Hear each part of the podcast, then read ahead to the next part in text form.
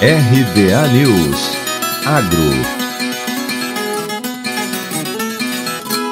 Segundo a Agência Nacional das Águas, o estado do Espírito Santo, além de ser o maior produtor de café conilon robusta e mamão do Brasil, agora oficializa sua posição como o estado com maior área irrigada de café do país. Mesmo sendo um estado em que ocasionalmente os níveis pluviais anuais não são suficientes para atender às demandas hídricas da lavoura, o Espírito Santo possui índices de chuva mais elevados do que muitos outros estados do Brasil.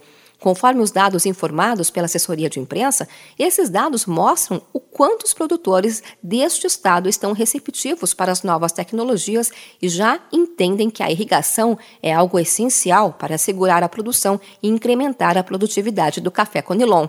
De acordo com a Conab, no relatório de safra de café 2021, nos últimos 18 anos houve redução da área cultivada do café conilon robusta, mas isso não reduziu a produção deste café no país.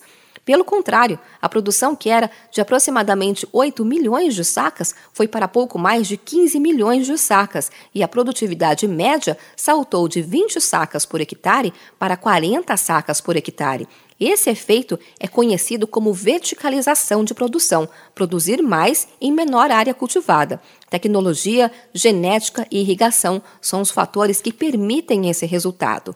O Espírito Santo apresenta de 80 a 90% de sua área irrigada por sistemas localizados, como gotejamento e microaspersão, e as médias de produtividade das áreas irrigadas do estado são aproximadamente de 90 sacas por hectare.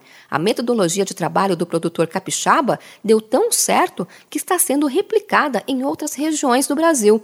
Os sistemas de irrigação localizados, principalmente o gotejamento, são os responsáveis diretos por alavancar o nível agrícola do estado do Espírito Santo. A receptividade da tecnologia, a vontade de inovar e a coragem de quebrar paradigmas do produtor capixaba são exemplos de que estão sendo seguidos cada vez mais por produtores de todo o Brasil.